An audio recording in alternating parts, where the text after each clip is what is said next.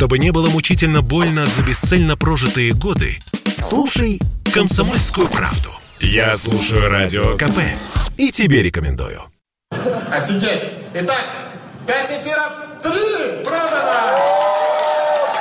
5 эфиров, эфиром называется одна из криптовалют, в пересчете на рубли составляют чуть больше миллиона. Из неприятной истории стендап-комик Идрак Мирзализаде сумел извлечь выгоду. Началось все в марте прошлого года. В YouTube-шоу «Разгоны» Идрак, гражданин Беларуси и уроженец Азербайджана, позволил себе шутку на грани. В монологе о сложностях в поисках арендного жилья в России для иностранцев. Внимание масс на шутку обратили журналисты. Они усмотрели в ней русофобию. Дело дошло до разбирательства в МВД. Шутка была квалифицирована как русофоб русское и оскорбительное. В начале августа Мирзализаде был арестован на 10 суток по делу о возбуждении ненависти либо вражды, а уже в конце месяца МВД приняло решение о пожизненной нежелательности пребывания Мирзализаде в России и аннулировало его вид на жительство, выданный совсем недавно. Комик уехал из страны, но скандал все не утихал. Порой его подпитывали комментарии публичных людей. Вот, например, что ответил юморист Гарик Мартиросян на вопрос журналистки Ирины Шихман о том, готов ли он проявлять профессиональную солидарность с комиками, попавшими в неприятности, например, такими, как Мирзализаде.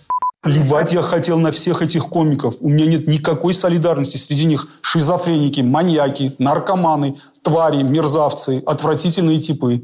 Какая солидарность? Среди них хорошие люди, примерные отцы, приятные ребята. Я их очень люблю. Я не буду никогда в жизни отвечать за комиков. Еще вот, например, плевать я хотел на них. Если кто-то где-то подставился, ведет себя не по порядку, пусть сам отвечает за свои поступки. Если его друзья близкие считают, что должны за него заступиться, пусть заступаются.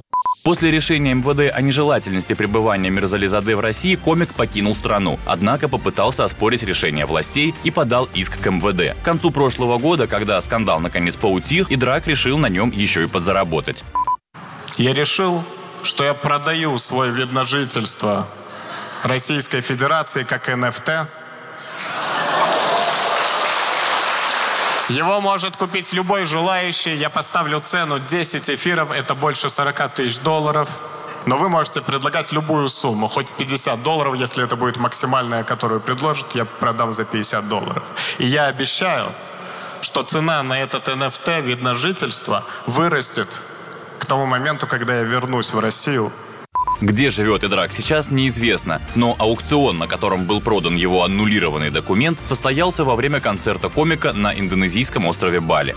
Василий Кондрашов, Радио КП.